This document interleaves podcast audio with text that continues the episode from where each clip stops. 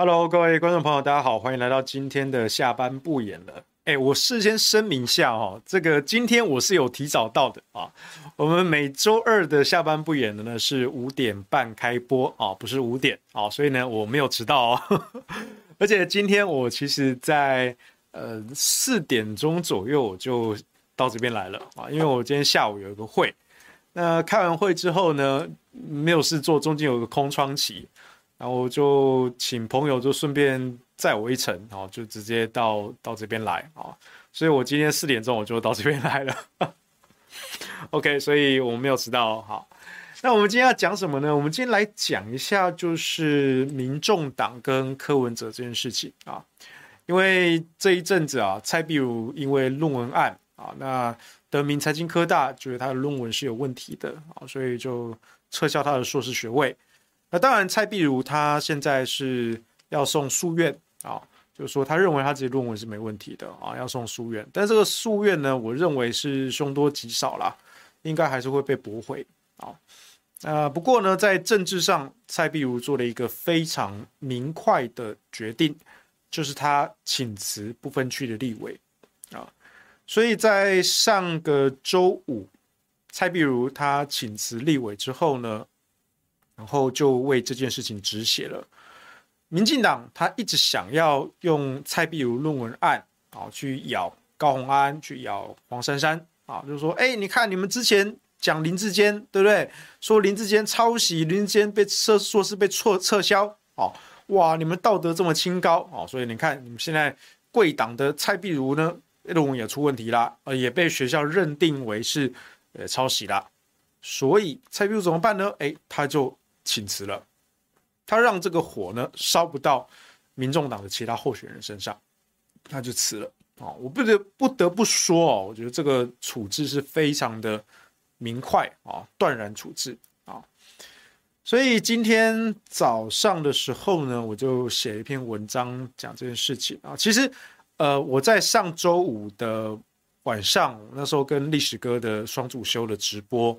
我们就有聊到这件事情，因为知大家知道嘛，这个历史哥他跟蔡壁如的啊比较好啊，我是跟蔡壁如不太对盘啦，但是历史跟蔡壁如的的交情比较好啊，所以呢那一天我第一时间看到蔡壁如请辞，我就把那个贴文啊，那时候我们还在直播中啊，我就把贴文拿给历史哥看，我就说，哎，我们等下后半段可以来讨论这一题啊，所以后来那一天的。后半段我们就来讲这讲这个蔡壁如跟民众党的这个事情啊，然后所以当时其实我就做了一些预测啦，啊，当时就说第一个蔡壁如的请辞呢，就阻止了民进党的进犯，但是民众党内的风暴半年内就发酵，半年内会发酵啊。那同样一句话呢，我也我在周五那一天我也第一时间。啊，在一些蓝营的哦一些幕僚的群组啊，就他们也问到这件事情，那我就马上就回，我就说，我就说，呃，蔡壁如的辞职呢，阻止民进党的进犯，但是民众党内的风暴半年内会发酵啊。那我在上个周五的，就是跟历史哥的直播的时候，我稍微大概简略的讲了一下啊，那没有讲得很详细了啊，不过。大致上就大概预言的这个方向啊。那后来周六、周日、周一啊，三天下来，其实我看到的发展是完全符合我的预判啊。然后因因为我认识一些民众党的一些朋友，我觉得这件事情其实对民众党蛮重要的啊。所以呢，呃，我其实一直都我一直都希望说台湾的。啊，这些第三势力的小党哦，能够真正的发展起来哦。我并不是说一定要只有蓝绿两大党啊，当然蓝绿两大党这是一个政治现实哦。台湾到底有没有第三势力小党生存的空间哦？这其实从不管之前的新党啊、亲民党、台联党啊，或者是时代力量，或者是亲爱的民众党啊，其实都在试验这件事情啊。我是希望能够真正有第三势力的小党能够。能够发展，对不起，生存下来的。但是这件事情呢，对民众党来说呢，我认为会是一个一个风险啊。这个风险啊，不一定能够说是全然的负面啊，可能有一些正面的效应，可能有一些负面的效应，但是它总的来说是一个风险。那比起对民众党来说，其实更大的是对柯文哲的风险啊。这件事情其实有两种不同看待的一个角度。那上周五我就在历史哥的直播有稍微讲了一下啊。那那我刚提到了，因为有民众党的朋友在问，所以呢，我觉得说我好像应该可以讲的更详细一点啊，顺便给民众党一些建议啊。所以呢，我今天早上啊，今天早上我蛮早就起床了啊，然后做完运动做一做之后呢，就在出门前的闲着无聊，我就把这个我的想法呢写了一写啊，所以我写了一些脸书的一些文章啊。那当然呢，等一下直播的时候，我会讲一些啊，可能我今天早上这篇文章比较没有讲到的地方啊，所以我会讲一下啊。所以总的来说，我认为这件事情呢是值得大家来关注一下啊，因为它涉牵涉到了一个政党的一个发展啊。还有，如果你是呃支持民众党的或者支持柯文哲的，我也觉得你应该听一听。OK，好，好，那大致上是怎么来说呢？好，就是。我觉得现在最大的问题就是民众党内的一个权力的一个结构，啊，一定要大幅的盘整。这个事情可能我不知道一般人到底对民众党的认知是怎么样啊？民众党啊，说穿了，其实目前目前的民众党啊，它仍然是柯文哲的一人政党。目前啊，这是小党的必然啦啊。比如说，你看像之前亲民党啊，基本上就是靠宋楚瑜一个人撑着啊。那你说除了宋楚瑜以外啊，亲民党还有哪一些？对，他有一些还不错的民意代表，但是真正的精神领袖其实就是只有宋楚瑜一个啊，就是人其实大于这个党，或者说党就是这个人啊。后来这个柯文哲创了民众党啊，那民众党的发展其实也跟柯文哲直接绑在一起，所以你看过去这一段时间，民众党的支持度基本上就等于柯文哲的支持度。那你说，除了民众党，呃，除了柯文哲以外，民众党还有哪一些啊知名的一个人物啊？当然，最近可能高虹安算一个啊。那真正站稳脚步的，其实还是只有柯文哲一个人啊。所以，这其实是一个小党的必然啊。小党的发展，它需要有一个精神领袖，然后呢，党政合一，这是小党发展啊最好，可能也是唯一的一个方法。当然，如果民众党如果站稳脚步，然后从小党变成一个中型政党，哦，甚至变成一个大型政党，那他就不一定要靠唯一的一个精神领袖了啊。比如说，你看民进党或者是国民党啊，这蓝绿两大党啊，他还是有他的两把刷子的。他们这么多年下来，他们的组织结构，他们等等，所以你会看到说，就算就算啊，比如说像国民党啊，现任党主席是朱立伦，朱立伦他的。知名度当然很高，但是他的支持度啊，其实并没有像柯文哲这么的强。所以你说国民党是靠朱立伦撑起来的吗？呃，这显然不是啊，显然不是的啊。所以在这种情况下，这就显出了小型政党跟大型政党的差别。好，我们再回到民众党这件事情上来，那它的必然就是一个小型政党。所以民众党内的权力结构，目前来说还是绑在柯文哲一个人身上。好所以外界的认知，柯文哲跟民众党基本上是一体的。好，那接下来我们讲比较内部一点的观点。民众党内权力的基础，主要还是来自于公职的这个部分。那公职有台北市政府跟立法院的党团啊。那这立法院党团呢，有五席的不分区。那当然，五席的部分区在二零二零年选举的时候，呃，基本上也是靠柯文哲的人气嘛，因为那时候。有在讨论说柯文哲到底要不要参选总统？二零二零那个时候，或者要不要跟郭台铭搭档啊来参选这个总统？那后来柯文哲是没有啊，他就选择了筹组这个民众党，然后推出他的不分区立委席次啊。柯文哲的支持度呢就转化为呃五席的不分区的这个立委啊。所以你可以看到，民众党现在他的公职的这个。权力的一个基础都来自于柯文哲啊，台北市政府跟立法院的这个党团五席的这个立委啊，所以两边，那你说立法院党团那边呢？它是有蔡壁如啊，蔡壁如当然是其中的一位不分区啊，那也是柯文哲二十年来的一个心腹啊，所以北市府跟立院党团啊，一个是柯文哲，一个是柯文哲的分身啊，在协助管理啊，所以严格来说哈。如果现在蔡蔡壁如他请辞了不分区立委啊，所以呢，立院党团失去了蔡壁如，他失去了柯文哲的分身在打理这件事情，所以柯文哲对于立院党团的控制力一定会减弱啊，一定会减弱。那剩下的四席不分区啊，有谁？包括像是我们来点名一下哈，高虹安啊，赖香伶，然后邱成远。还有张其禄啊，这四个，这四个立委跟蔡壁如比起来，严格来说啦，蔡壁如当然是柯文哲的人，其他这四个并不是柯文哲的人。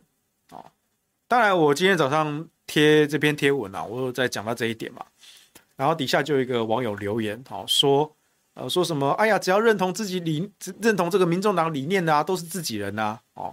我就回了他一句：“你一定没有什么职场经验，对吧？”啊，那这位网友就回留言说：“哦，他已经退休了。”啊，我就说：“那你这个也太天真了吧？”啊，当然了，这个每一个公司老板呐、啊，都可以说啊，每位员工都是我们的自己人呐。啊，对，那如果你讲的自己人是这种廉价的自己人哈，那随便你高兴啊，随便你高兴啊。但我说的是，在一个组织运作里面，你总是有。非常信任的啊，真的信得过的，你的左右手跟其他的啊，你没有办法完全的。虽然大家都是同事，大家的呃立场基本上一致，但是呢，还是有远近亲疏之分嘛啊。所谓自己人是这个意思啊，能不能准确无误的传达柯文哲的意思，甚至是哎，我可能柯文哲没有明讲，但是呢，因为他跟了我很久，所以他很清楚明白，知道我的意思就是什么。哦，来帮我执行我的指令。那请问，除了蔡壁如以外的其他四位民众党的不分区立委能够做得到吗？做不到啊，是只有蔡壁如能够做得到的啊。这是跟了二十年还是有差的所以呢，立法院如果失去蔡壁如，那柯文哲对立院党团的联系是一定会减弱的。那这就关系到柯文哲在二零二四年的总统之路。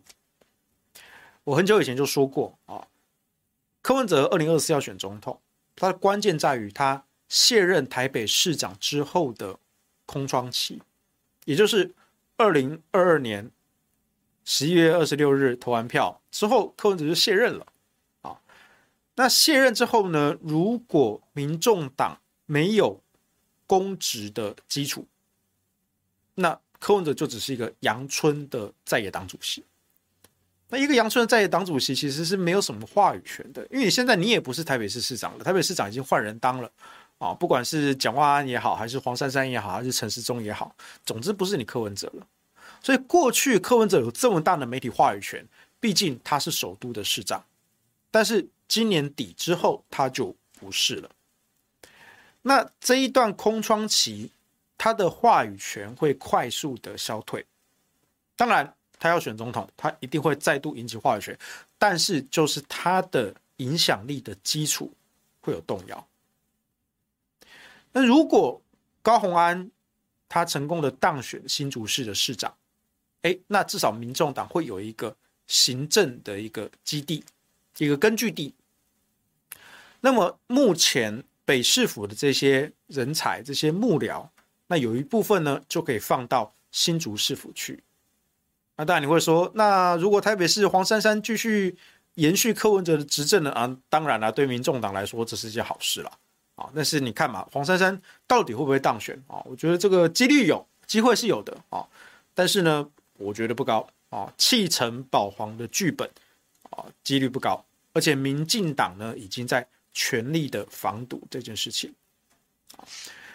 所以对于民众党来说，未来。高虹安如果能够拿下新竹市，那就是一个执政的一个根据地。但是，但是高虹安终究不可能变成第二个蔡壁如。所以，高虹安当上了新竹市长，高虹安市长跟柯文哲主席之间的合作模式，会是一个比较是同盟的关系。对，即便他们同党，但是他并不是一个上下部署的关系。高虹安有他自己的想法，高虹安他是郭台铭的人，他不是柯文哲的人啊。即便柯文哲是党主席，所以高虹安是不可能取代蔡壁如的这个地位的。再来，立院党团。我们刚刚讲到了，原本五席的不分区，好，那现在蔡壁如请辞了，啊，蔡壁如请辞了，然后现在要递补嘛，啊，辞掉一个女的就补一个女的嘛，所以要递补这个星光集团的公主啊，那她是不是柯文哲的人呢？啊，我认为应该不是啦，啊，当然我们都是用蔡壁如来比啦，就基本上没有人能够取代蔡壁如这种角色的，啊，然后呢，如果之后高虹安成功的。当选的新竹市市长啊，那又再少掉一席啊，那又再递补一个啊，那民众党的这立院党团这五席呢，就会有两席换掉，但是基本上剩下那几席，那也不是能够忠实的传达柯文哲的指令的人，所以在这种情况下，柯文哲在二零二二年之后到他二零二三年啊选总统的过程中。民众党这个党机器，它的公职的这一部分未必能够完全掌握在柯文哲的手里。那有没有可能产生双头马车的情况？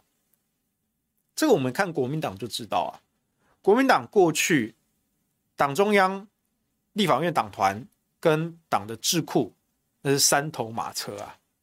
很多年了啦，这个好几届党主席其实都这样嘛。我以前也待过智库嘛，对不对？啊。那大家其实都知道，就是就很奇怪，就国民党的党中央跟立院党团的方向总是不一样的。哦，那如果说你是这个政治圈子的人呢，你还会知道有个党智库啊，那智库有时候的方向也跟党中央跟立院党团是不太一样的。那三个就各走各的，我也不知道为什么会形成这样的一个机制啊。总之就是非常的奇怪啊。所以民众党会不会产生双头马车的情况？不知道，不知道，但这是一个风险。所以，对于柯文哲来说，党内的权力结构重整，啊，他少不了蔡壁如当他的一个助手。所以现在有一个声音，就是说，呃，蔡壁如要不要回党的一个体制？哦，因为现在蔡壁如等于是无职的状态，他没有党职，也没有公职，因为蔡壁如的。中央委员的头衔是来自于他的不分区立委的身份。那现在他既然请辞立委的，照理来说，呃，蔡壁如应该就失去了中央委员的这个头衔，所以他等于是没有党籍也没有公职的。那这种情况下呢，当然民众党内有一些声音，就说：“哎，希望呃壁如姐啊回到这个党的这个机制啊，那总得有一个头衔给他辅选嘛。”对不对？你佛化他就是一个素人党员，他到处浮选，那总是还是有点怪啊。可是呢，如果你要安插一个党的一个头衔给蔡壁如，那要不要跟秘书长讨论一下？当然，党主席最大，柯文哲说要给就要给，但是秘书长还是有他的一些地位啊。秘书长还是可以搞点事嘛，对不对？那说一件大家可能外人比较不太。明白的，就是呢，蔡壁如跟谢立功其实是水火不容啊，在民众党党内啊，咱们的秘书长啊，跟这个立院党团的干事长啊，水火不容啊。那现在蔡英文失势啊，不不不，蔡英文，蔡壁如失势，而且又讲成蔡英文啊。这个蔡壁如失势之后呢，那你能期待谢立功做什么呢？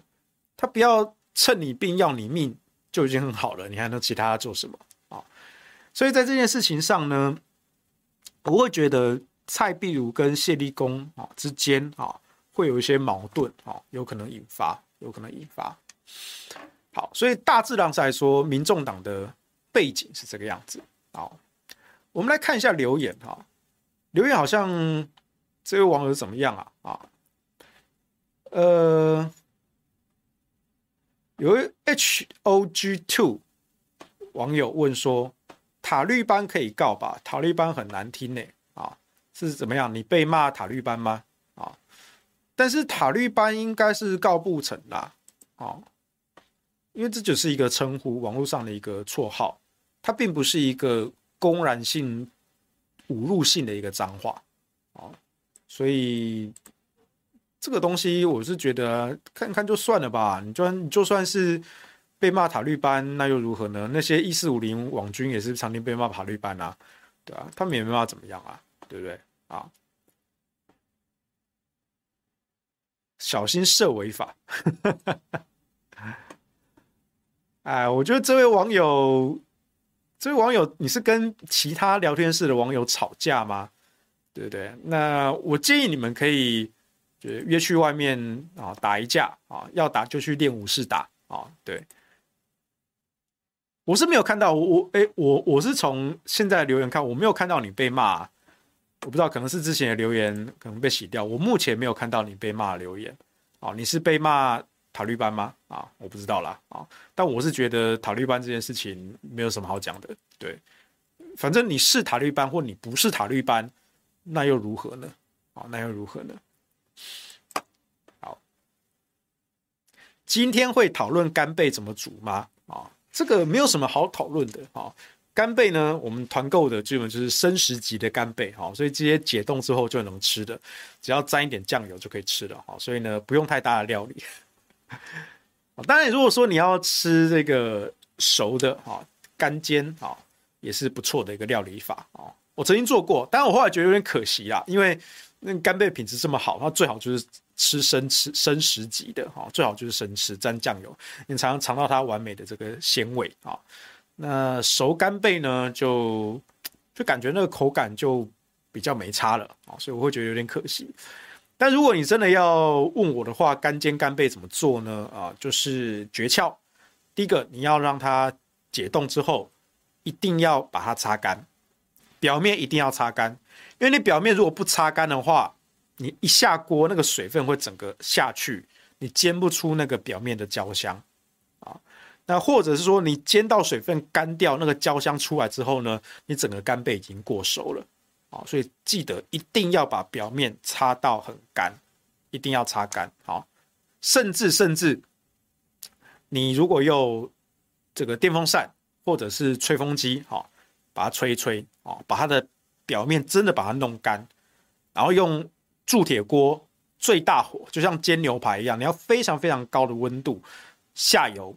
然后用那个高温瞬间把干贝的表皮煎脆，煎到焦脆，好，那种恰恰赤焦焦脆的那个样子，哦然后中间还是五分熟，那个干贝是最好的。那起锅前呢，溶一点点的奶油，然后用汤匙呢把它淋一淋，好，把它表面都沾满这个奶油，有一点奶油这个香甜味，啊，表面又是脆脆的赤焦的，里面又是五分熟，哎，就可以盛盘出来了。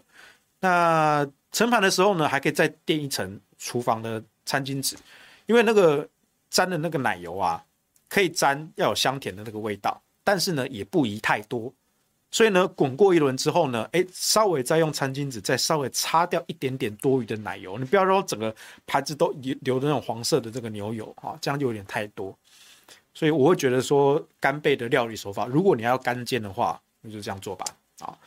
呃，你可以撒一些黑胡椒，你也可以撒一些胡椒盐，都可以啊。那网友有说撒一些椒盐就好吃。沾点粉下锅煎，我不赞成，我不赞成沾面粉下锅煎啊，因为沾面粉下锅煎的那个壳，跟你干贝直接煎出那个焦脆那个壳是不一样的。那基本上我们吃干煎干贝呢，我不太希望吃。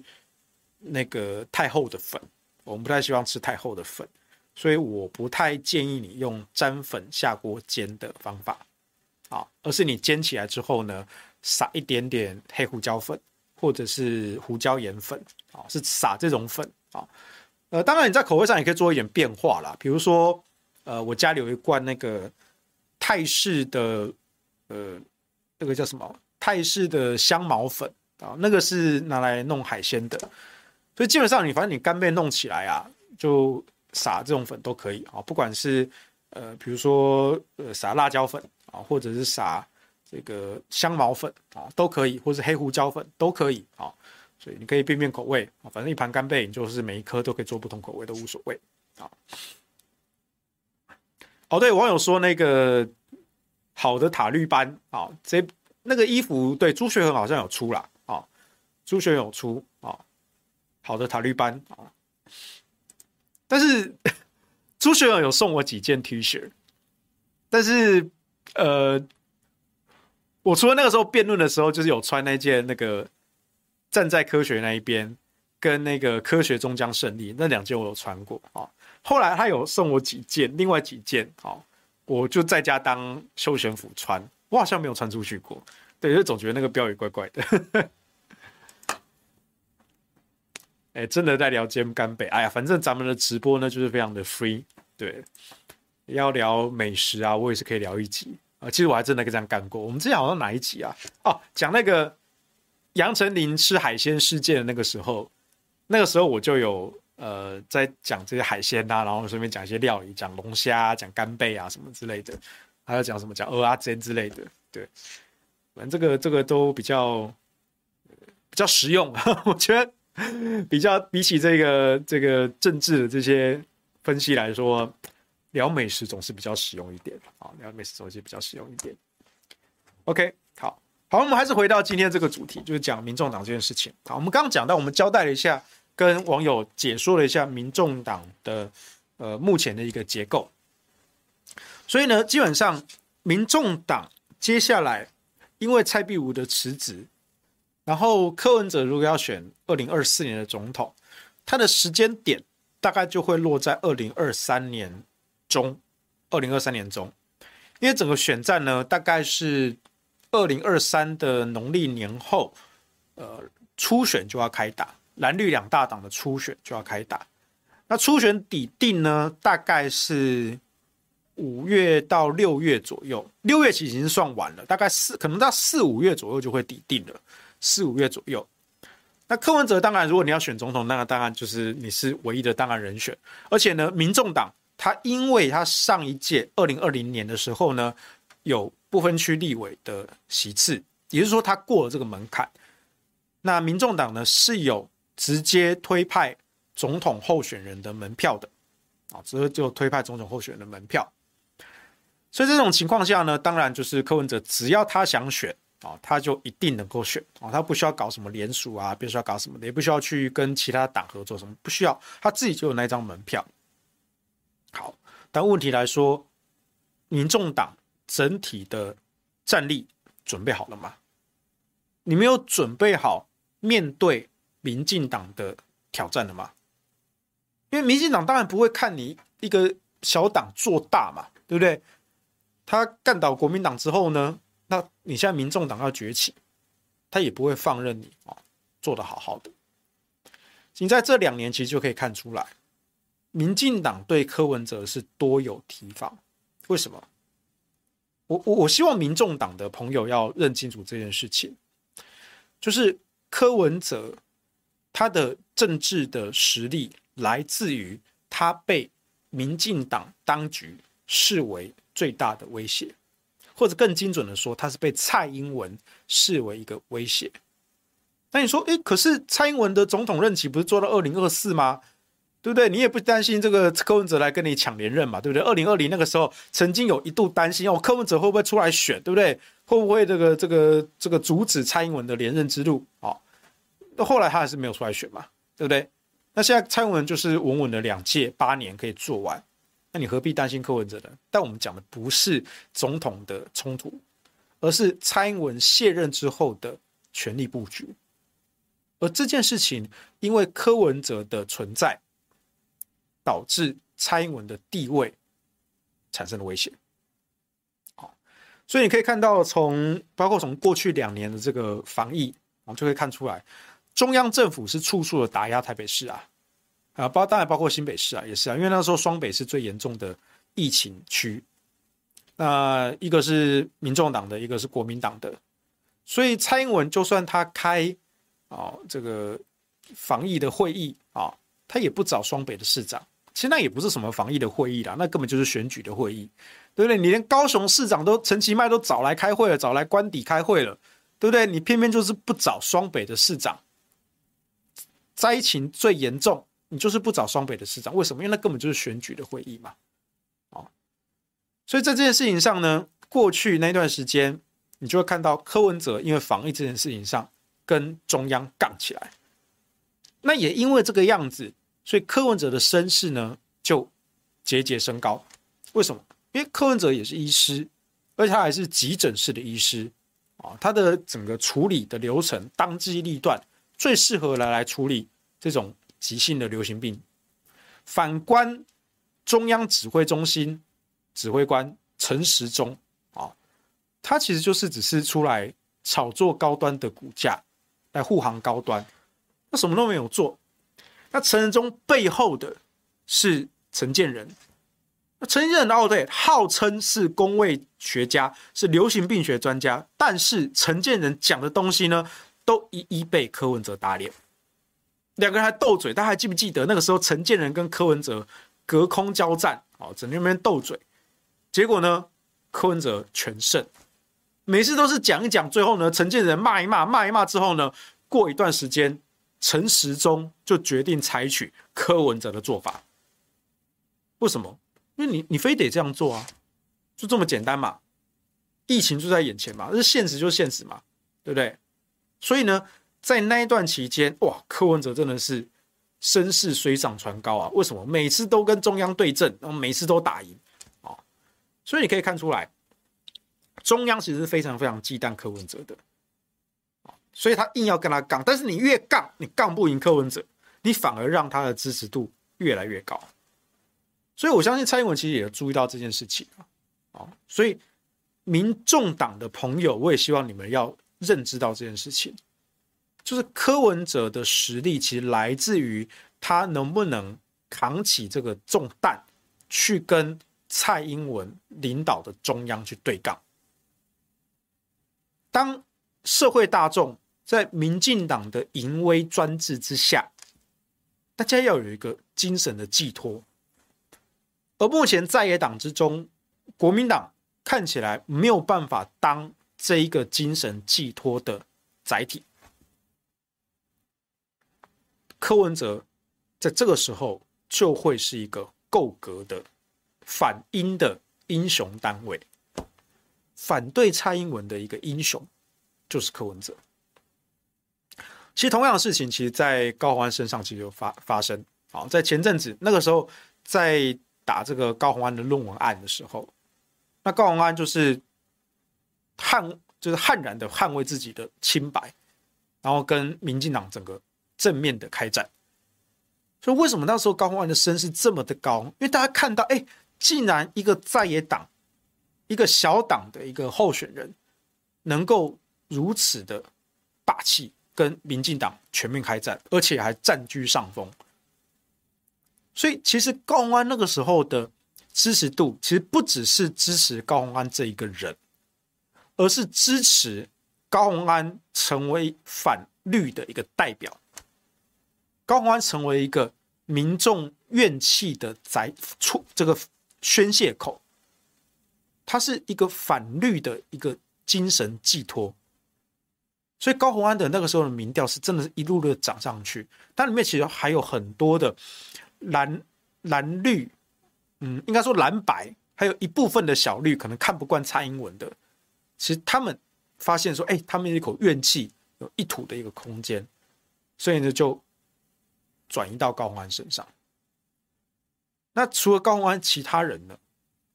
其他人呢？好像就没有这样的红利啊。大概除了柯文哲跟高虹安以外，所以你看这一点，其实就是确实是国民党没有做好的地方。民进党很烂啊，对啊，我们都知道民进党很烂啊。这几年民调其实对民进党的不满其实是有的，其实是有的。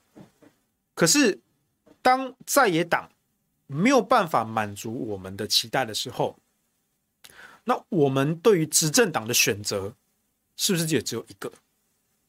其实这就是民进党打的算盘，就是无论我做的再怎么不好，只要我把在野党的空间给封杀，讲到中央执政，那唯一品牌就是我民进党。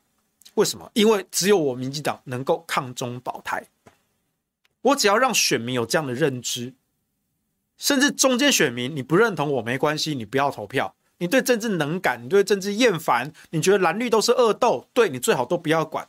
我不需要你中间选民，我只需要我的塔绿班基本盘够多、够大、够强就好了。日本自民党就是啊，日本民主政治发展多年，它已经形成一个很强的一个官僚一个体制。那一般的社会大众其实对政治其实是漠不关心的。日本的投票率大概只有三成左右，而自民党大概又只有三成投票率中的三成支持度，也就是说乘一乘，自民党其实只有拿到日本全国大概一成的。一层的群众，可是他们只要巩固好这一层，他们就可以常年执政。这是民进党想要效法的模式，效法日本自民党的模式。所以在台湾，我们只要深绿的支持者够多，那即便你中间选民能改，你最好能改，你最好都不要管政治，都不要投，你只要不要去投给蓝的，你只要不要投给白的，你就不会对我造成威胁。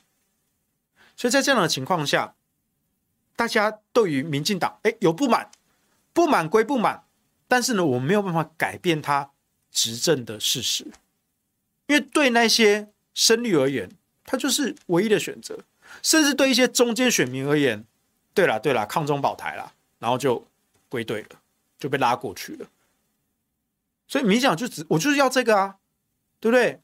你可以对我很不满，但是我就是唯一的选择。讲到执政，我就是唯一的选择，所以他一定要杀封杀掉蓝营跟白银的空间，这样他一开始就不在选项里面。一些小地方我可以让你蓝白，但是呢，在大地方在执政权上，对不起，蓝白它不是选项，它不是选项，只有我民进党是一个选项。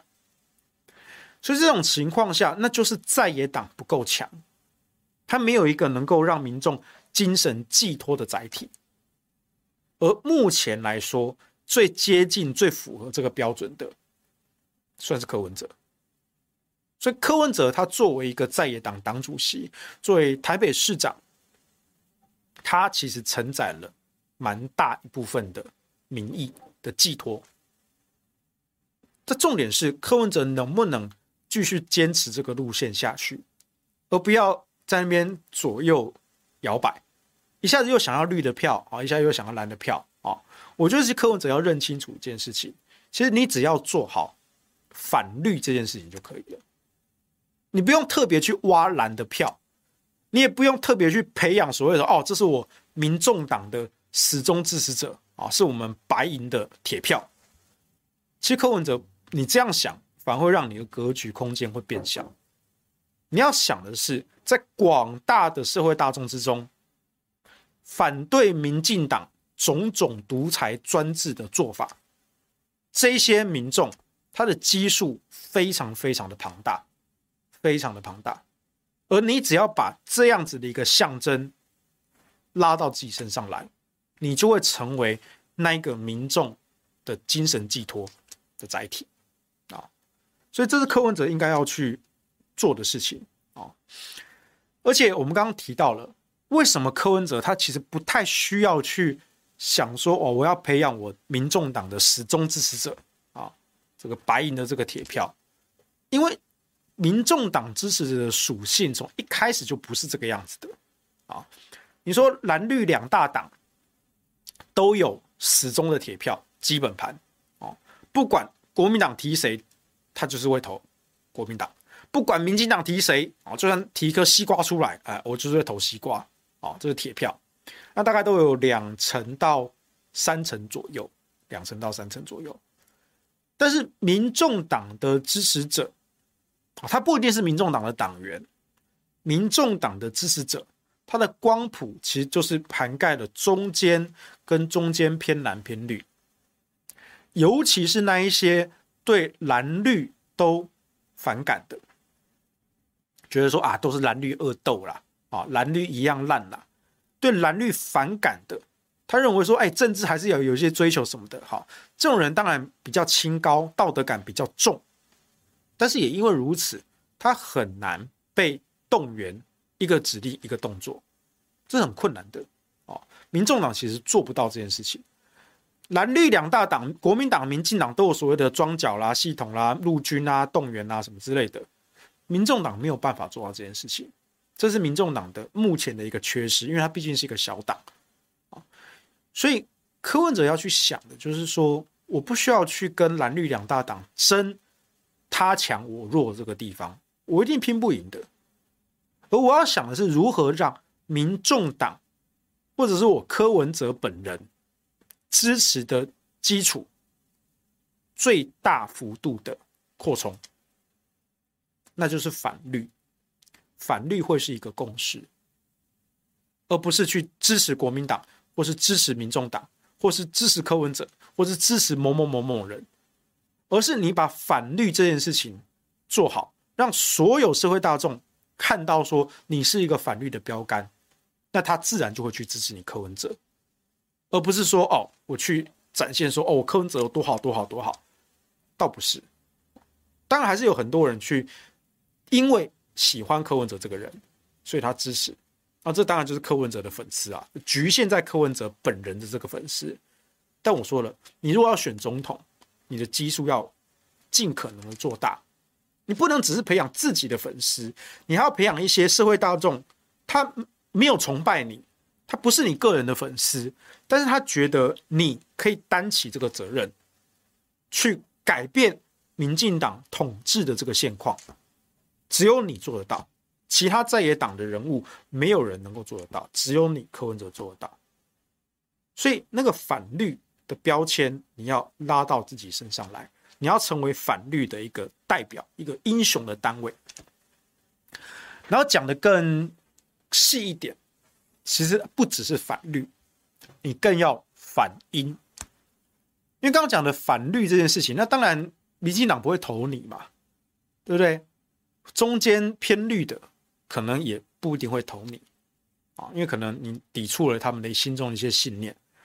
但是我讲的更细一点，如果今天是反英呢？因为其实，在民进党的一些派系里面。他们其实是看不惯蔡英文这几年的作为的，就等于是通通都吃干抹净，通通都是你英系垄断。英系是不懂得分享利益的派系，因为他们迷信网军治国，他们觉得我只要靠网军，我就可以镇压其他所有派系。你要么就是变成我们自己英系的自己人，要么我就是用网军镇压你，没有所谓的派系利益共享这件事情啊。就算有，那也只是暂时的表面。所以你看，其他的像是苏系啊、谢系啊、郑国会啊、新潮流啊，他们其实就比较懂得这种策略合作跟利益共享。但是英系一直都是独树一帜。那目前维持了一个表面上的平衡，但实际上私底下斗得很凶，尤其是明年要选立委。那你就会发现那个派系会斗得非常多。其实今年就开始了，今年就已经有一些迹象了啊，只是说一般外界新闻不太报而已。其实私底下我们政治圈大概都知道。所以问题就来了，我们今天如果讲的是反英、反对英系、反英系垄断、反英系霸权，那这个或许能够得到一些民进党绿营派系的支持。所以这个东西其实是一个很妙的事情，就是反英或是下架英系这件事情，它必须要成为国民党、民众党还有一部分民进党的共识，二零二四才有活路，才有办法打开二零二四的局面。佛话，通通都给你英系玩了，啊，通通都给你英系吃干抹净啊，你其他还要玩什么？对不对？蔡英文就算二零二四卸任之后，他仍然牢牢把控着权力核心，你其他派系不用玩了。所以这一点其实赖清德是认知的最清楚的。为什么？因为他就是二零二零年的受害者啊！哦，那时候二零二零总统大选在二二零一九年初选的时候，他被英系网军围剿，打到趴下，大家还记得吧？大家还记得这件事情吧？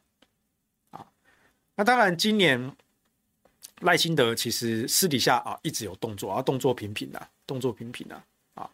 呃，如果你出去走一圈，你大概知道，就是赖系的哦，所谓的信赖台湾呃愿景协会啊，全名好像叫这个吧，啊，信赖台湾愿景协会，其实已经悄悄的在很多地方插旗。那民进党内的很多的派系，现在也逐渐的选边站，选边站啊，但他们一时半刻呢，不会直接跟蔡英文闹翻脸。但是呢，他们已经慢慢的在选边了。一个是要卸任的蔡英文总统，一个是二零二四年即将参选的总统候选人，民进党的接班者，你要选哪一个？你要选哪一个？那当然提到这一点，你会想说，啊，那二零二四年是谁要代表民进党选总统的？赖清德当然是目前看起来动作频频，另外一个还有可能是苏贞昌啊。苏贞昌其实从头到尾没有放弃选总统、当总统的的追求，所以苏贞昌呢，目前他跟蔡英文蔡系呢，哎，处在一个恐怖平衡。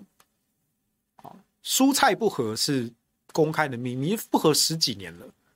可是为什么苏贞昌回锅当行政院长？他其实跟蔡英文保持了一个很巧妙的一个恐怖的平衡。那这个平衡呢，什么时候会被打破？或者是继续联手对抗赖清德的来犯？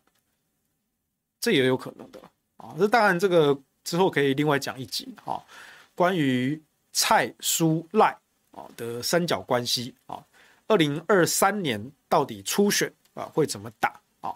还有包括行政院的一些布局啊，这个其实都可以。大书特书啊，这个我们下次啊再开一集好了，这可以讲比较多啊。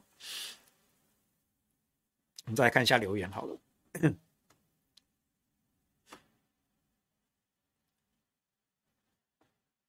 Dennis Wang 说，觉得民众党还是小党啊，没有实力内内斗内耗啊。前几天蔡壁如上王伟汉节目啊，他还一度想回去做长照。我觉得这个。比较可惜啦，哈！如果蔡壁如真的裸退，直接退出政坛，回去医护领域做长照，我觉得太可惜了啊！我我还是强调，我跟蔡壁如在很多议题上不对盘，但是今天我我都是撇开个人的这些啊这些立场，就一个客观角度，或者就民众党发展的角度，蔡壁如如果就这样退了，对民众党。太可惜了，对柯文哲也太可惜了。啊，我认为啦，民众党是可以没有蔡壁如啊，可惜归可惜，你说真的没有蔡壁如，民众党还是可以发展，可以可以。但是柯文哲不能没有蔡壁如，因为柯文哲一旦没有了蔡壁如，哇，他的整个诶处理事情的这个习惯啊，会要整个大改变。那民众党长的权力结构呢，也未必会如同柯文哲想象的那样发展，哦，所以我会觉得说，民众党可以没有蔡壁如，但柯文哲不能没有蔡壁如，除非除非柯文哲本身也迎来这个二点零的改革啊，他需要找到新的一个人手，能够帮他打理一切行政事务，甚至要去扮黑脸。目前看起来只有蔡壁如做得到，因为毕竟跟了二柯文哲二十年，跟了柯文哲二十年啊，民众党没有其他人能够取代蔡壁如这个地位，所以即便可能民众党的基层啊，很多人对蔡壁如不满，因为毕竟他也负责扮黑脸吧，对不对？但是他就是有不可取代性啊，我们就是没有办法去动摇蔡壁如的地位，他确实有不可取代性啊，所以我觉得啦，如果今天如果我们要为民众党着想的话，或者为柯文哲着想的话，我会觉得蔡壁如如果就这样回去做长照，太可惜了啊！太可惜了。Mandy 问：干贝可以气炸吗？嗯，理论上可以，但我没有试过。我家没有气炸锅，所以我对气炸锅料理不是很熟。嗯，但是如果你要我从料理的逻辑来推敲，我觉得可能可以，但不是最适合的，为什么？为什么？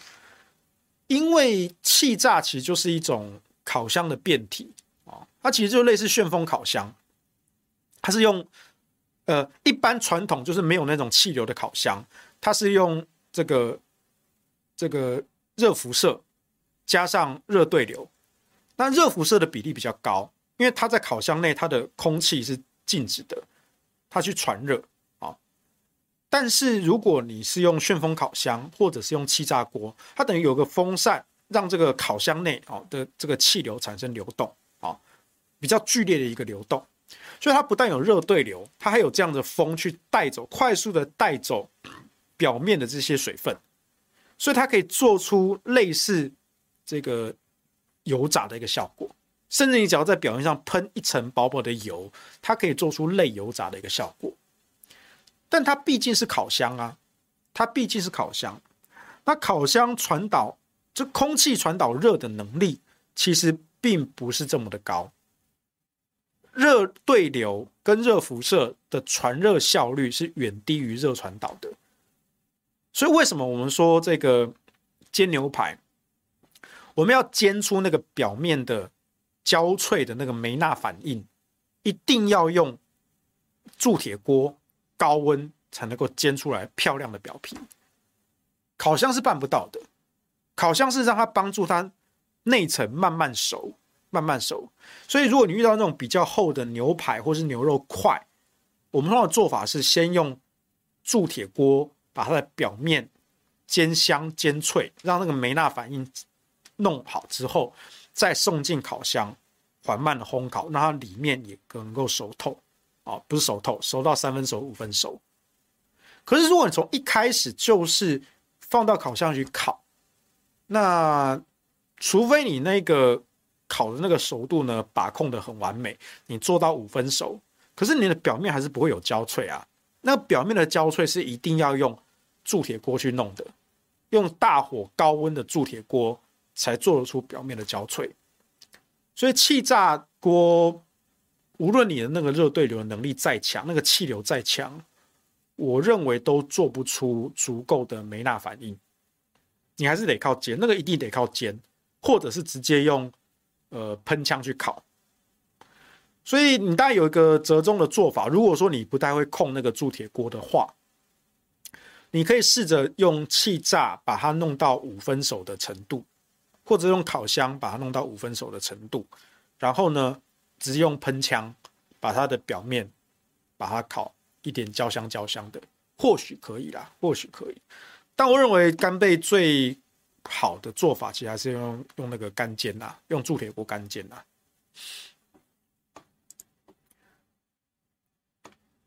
这个神雕侠杨过说，问题是塔绿班又不是侮辱性的话。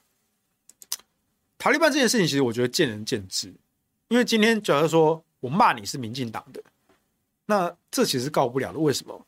因为民进党不是一个侮辱性词汇啊。当然，对于深蓝的支持者来说，我被骂人被骂是民进党，我当然觉得很羞耻。可是，如果今天如果我是一个深绿的支持者，我被骂民进党啊，对啊，林北对民进党哎啊，对不对？所以这个不会有什么侮辱性的问题。那塔利班其实也是啊，搞不好有人乐于当塔利班，对不对？比如说像焦糖哥哥，或者是像王浩宇的这种的卡小，对不对？所以你要去举证说塔利班是一个侮辱性的话吗？我觉得有点困难的，我是觉得有点困难。但是我觉得这个吵这个没什么意义啊，这就网络上大家骂来骂去，对不对？啊，被骂或者骂别人就算了嘛，对不对？还要那边告来告去，不累吗？啊，不累吗？丹尼斯旺说，陈时中当时根本就是报数字人偶，对啊，真正主导防疫方针的是。背后的陈建仁是陈建仁，不是陈时中，也不是有律有医师资格的赖清德。哦，明明他是副总统，但是对不起，当时背后的最高决策者是陈建仁跟蔡英文。哦，不是陈世忠，陈时中就真的只是个报数字人物而已。Leo 六说，蔡依依、蔡英文就怕柯文哲当选，把所有事情通通查清楚啊，恐怕有人要去坐牢。其实这也是啊，就是我先说我的立场哈。二零二四年我支持谁啊？二零二四年我支持能够政党轮替的人选啊，柯文哲可能是一个，柯文哲我投得下去啊。那郭台铭我也觉得可以啊。国民党其他人呢？我觉得你只要能够政党轮替，其实我都投得下去。我也有一个例外，只有一个例外。如果二零二四呢，国民党提的是侯友谊，那我会去投赖清德，就这样。啊，所以呢，我是绝对支持政党轮替啊。但如果说是国民党提名侯友宜，我不信任这个家伙啊，我没有办法把我的背后交给这个会出卖弟兄的刑警啊，这种人比民进党更可怕，我只能这样讲啊。所以如果国民党二零二四提侯友宜，那我会去投赖清德。就这样，福田麻油子说，柯文哲最有机会赢的机会，嗯，这好像有点拗口啊。最有希望赢的机会，啊，随便你啊。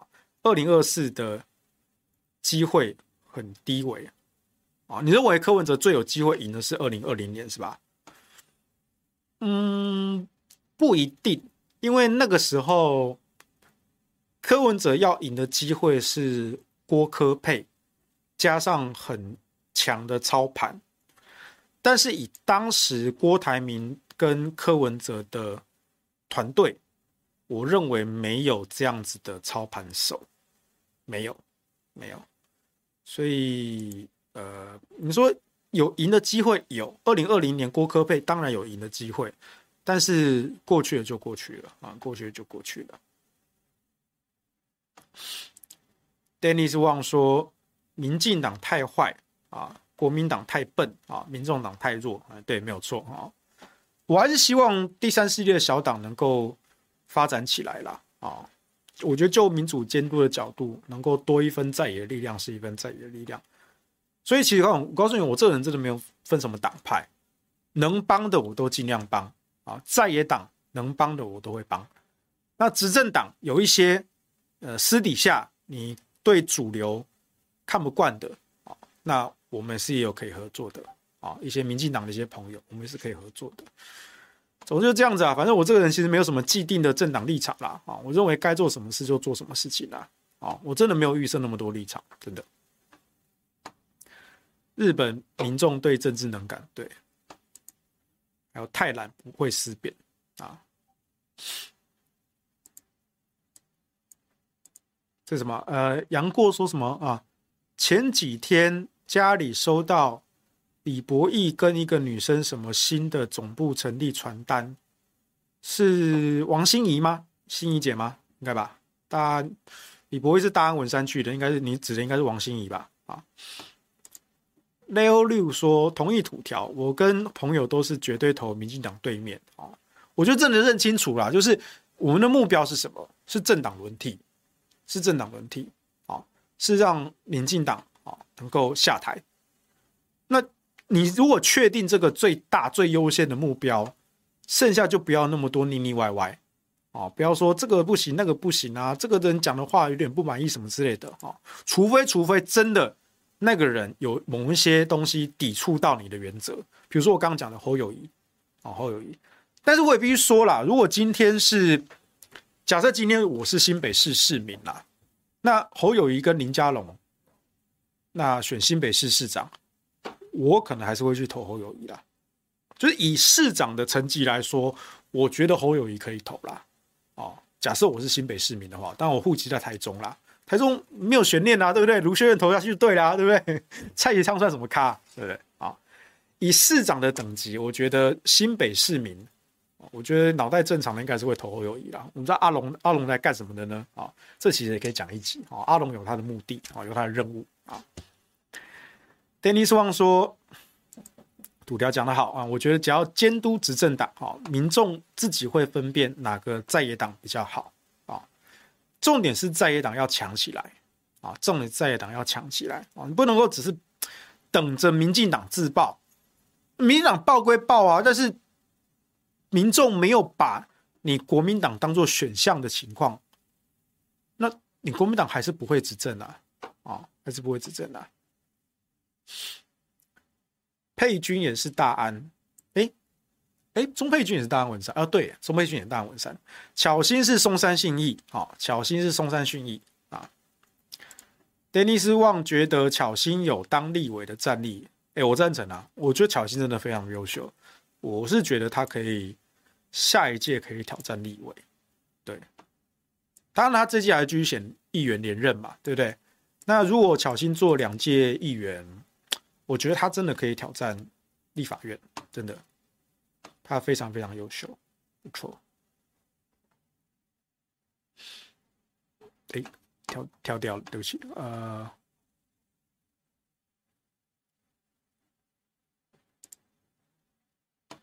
浅绿应该会支持赖清德，嗯、深绿也会啊。呵 呵请蔡英文停止网军对我的攻击。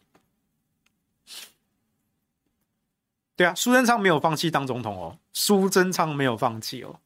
这我们之后再讲一集，我们之后再再开一集来讲哈。苏贞昌、蔡英文跟赖清德的三角关系啊，二零二三年初啊即将上映啊。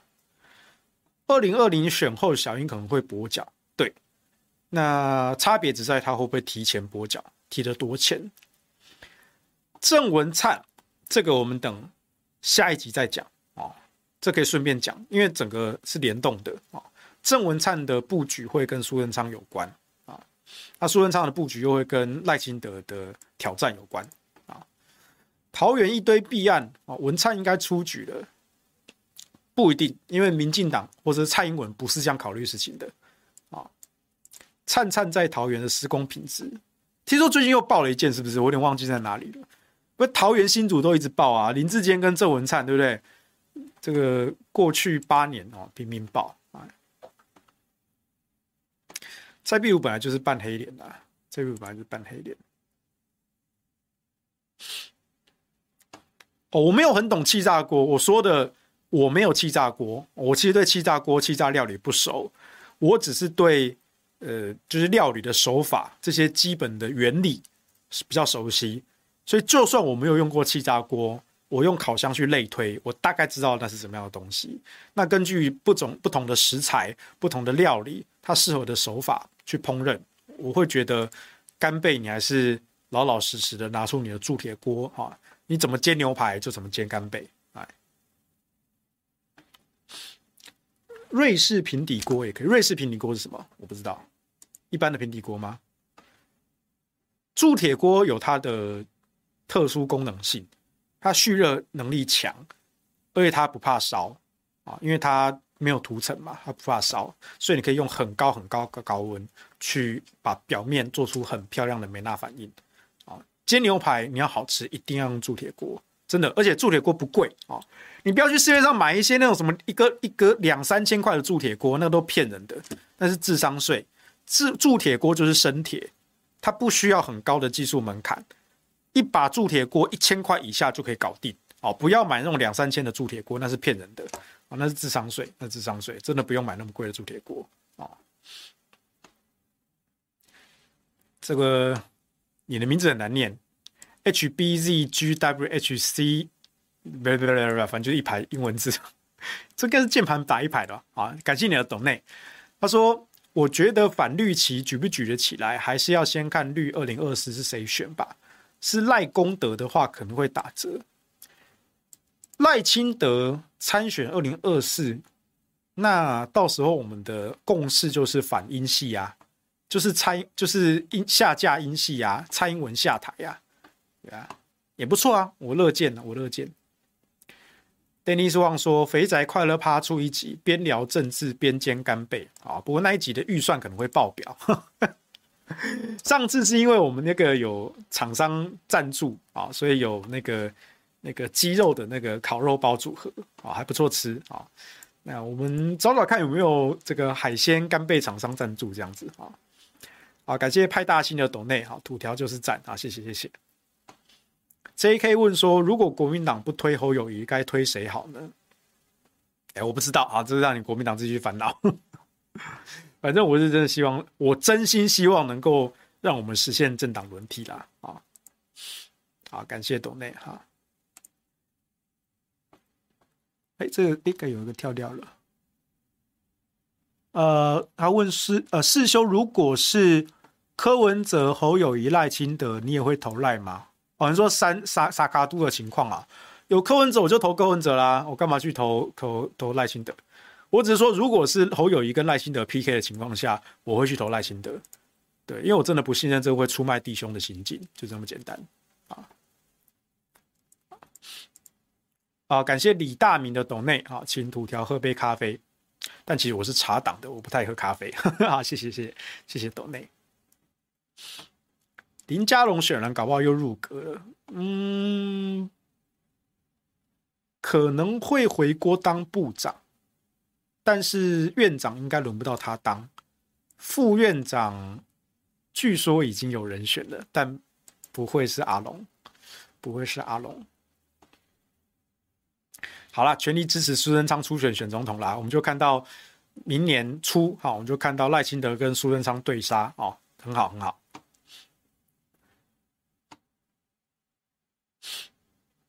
赖清德选总统，不知道封存的聘书会不会公开？我不知道啊，但我真的觉得赖清德啊。我觉得他比较可惜啦，他那时候二零二零年被英系网军糟蹋成这个样子，他最后还是吞下耻辱哈，接了这个副总统啊，为了要团结顾大局，我觉得是很可惜，很可惜。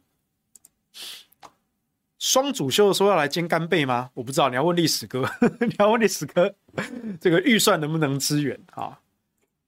郭满满问我，二零二四朱立伦我投得下去吗？我觉得不是侯友谊的话，我可以投得下去，我觉得可以啊。虽然我觉得朱立伦不是最好的人选，但是可以啦，至少我觉得还好。铸铁锅的铁有分等级吗？基本上没有，铸铁锅就是一个很低技术门槛的东西，它就是生铁啊，它就是生铁。所以呢，真的超过一千块以上的铸铁锅不要买，拜托听我，超过一千块以上的铸铁锅不要买，不需要啊，真的。便宜的铸铁锅就很好用，但是你会不会用的问题啊。好，那就今天下班不演了，就大概讲到这样子哈。剩下的我们就埋一个伏笔哈，请待下回揭晓。我们另外再开一集再讲这个二零二三年之中哈，三王鼎立啊，这个民进党初选该怎么打？好，就这样啦，这样今天就到这边，拜拜。